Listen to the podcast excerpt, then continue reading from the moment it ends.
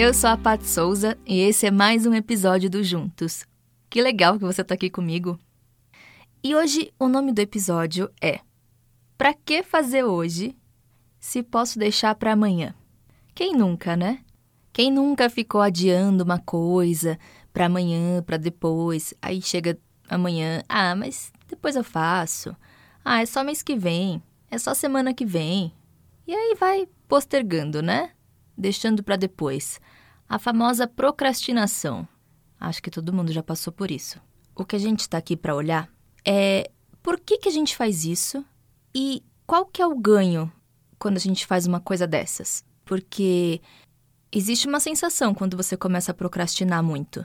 Eu não estou falando de você adiar uma coisa que você ia fazer hoje para fazer amanhã ou semana que vem por conta de tempo. Porque quando isso acontece, a gente fala, vou fazer amanhã e amanhã a gente faz. Vou fazer semana que vem, semana que vem a gente faz. Eu tô falando de quando a gente fica adiando, adiando, adiando e não faz, fica enrolando mesmo, ou faz de qualquer jeito, ou acaba que não faz mesmo. É isso.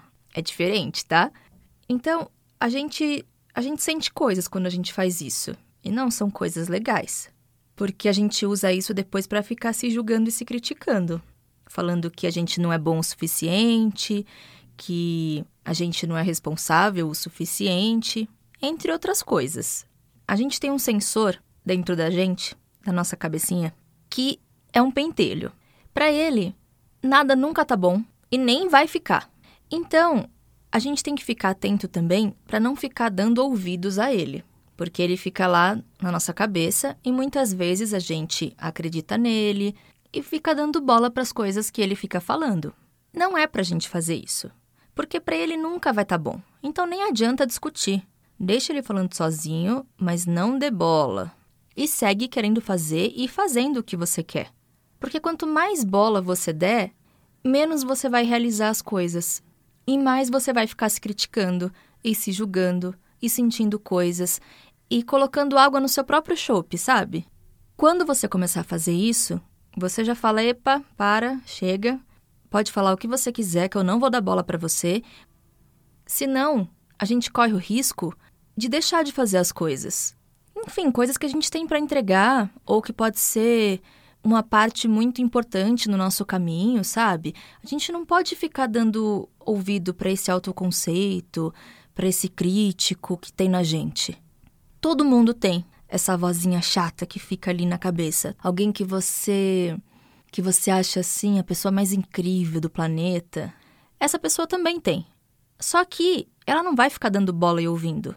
É isso que diferencia as pessoas que realizam e fazem coisas da gente quando fica entrando numas de ouvir e aí a gente para e não faz. E desiste, e julga e deixa pra lá. Tem pessoas que eu gosto muito e que daí eu resolvo ler as biografias delas, né? Para saber a história de vida, como elas pensam. Ou então eu assisto um documentário falando da vida dessa pessoa, conhecidos falando dela, ela mesma falando sobre ela. E não tem nenhuma pessoa, nenhuma, que em algum momento você não não se depare com isso assim, da pessoa dizendo desse lugar dela onde ela não acredita nela, onde ela acha que ela é uma farsante e que ela é desinteressante, que não tem nada de legal para entregar para as pessoas, nenhum trabalho legal para fazer. É muito, muito maluco. Ontem eu vi o documentário do, do Heath Ledger e ele fala muito assim. Ele fala que todo filme que ele fazia chegava um momento que ele tinha vontade de deixar de fazer e não fazer mais, porque ele ficava se criticando muito e daí era tão incômodo e tão desagradável que a vontade dele era de parar de fazer o filme. Mas daí ele conversava com alguém, respirava fundo e acabava mudando de ideia. A gente vê também, tem uns discursos que são feitos quando as pessoas vão se formar nas faculdades, e em grandes faculdades, eles chamam alguém famoso para fazer esse discurso para a turma que vai se formar. Se vocês colocarem no YouTube, vocês vão achar. Tem dois que são muito legais. Tem um do Steve Jobs, que é o discurso dele para os formandos da Universidade de Stanford, e tem a da J.K. Rowling, que é a que escreveu os livros do Harry Potter, que é um discurso que ela está fazendo para a galera que vai se formar em Harvard. E tem outros também, tá? E eles falam muito dessas coisas assim. Eles falam, vai ter um momento que você vai achar que você não acredita mais em você, que você não serve para nada. Ele, eles vão falando e aí eles contam também episódios da vida deles, mas eles também dão conselhos e dicas assim, para você não desistir, para você não se sentir desestimulado. E é muito legal, né? Porque são pessoas que são muito famosas, né? E que chegaram em lugares muito altos, assim, né? De sucesso, grana. Então, é muito interessante a gente ouvir essas pessoas falando sobre isso. E eles falam muito sobre essas coisas, sobre não adianta, você não vai agradar todo mundo, porque uma das coisas também que faz a gente desistir ou empacar em algum projeto é a gente falar, ai, mas eu vou ser criticado, mas vão falar mal do meu trabalho, mas não vão gostar. Não dá para agradar todo mundo. Não dá, nem Madonna, nem Steve Jobs, nem nem a J.K. Rowling, nem ninguém. Então, nem entra numas dessas assim, porque a galera vai criticar, vão falar bem, vão falar mal, e a gente não pode é deixar que isso afete mesmo o nosso trabalho e o que a gente tem para fazer. Entende? Eu queria dizer para a gente não ouvir essa voz. Para quando essa voz aparecer, você mandar ela calar a boca, seguir em frente no que você tem que fazer. É mais no, no plano de ir fazendo, de ir realizando não de ficar nesse nesse lugar de julgamento, de crítica. Ah, enfim, esse lugar ele desestimula mesmo. Ele não é agradável, ele não é amigo, ele na verdade nem quer que você faça as coisas e que você se dê bem, ele quer ficar mais enchendo o saco mesmo. Então eu acho que a gente pode olhar para isso. Sei lá, eu posso falar aqui algumas coisas que eu li. O Stephen King, que é um escritor que é muito conhecido porque os livros dele viraram filmes, né? Dentre eles, O Iluminado, It, A Coisa. Putz, tem um monte de filme no Netflix, série, muita coisa que ele fez que virou filme. E os livros dele também são muito vendidos no mundo todo.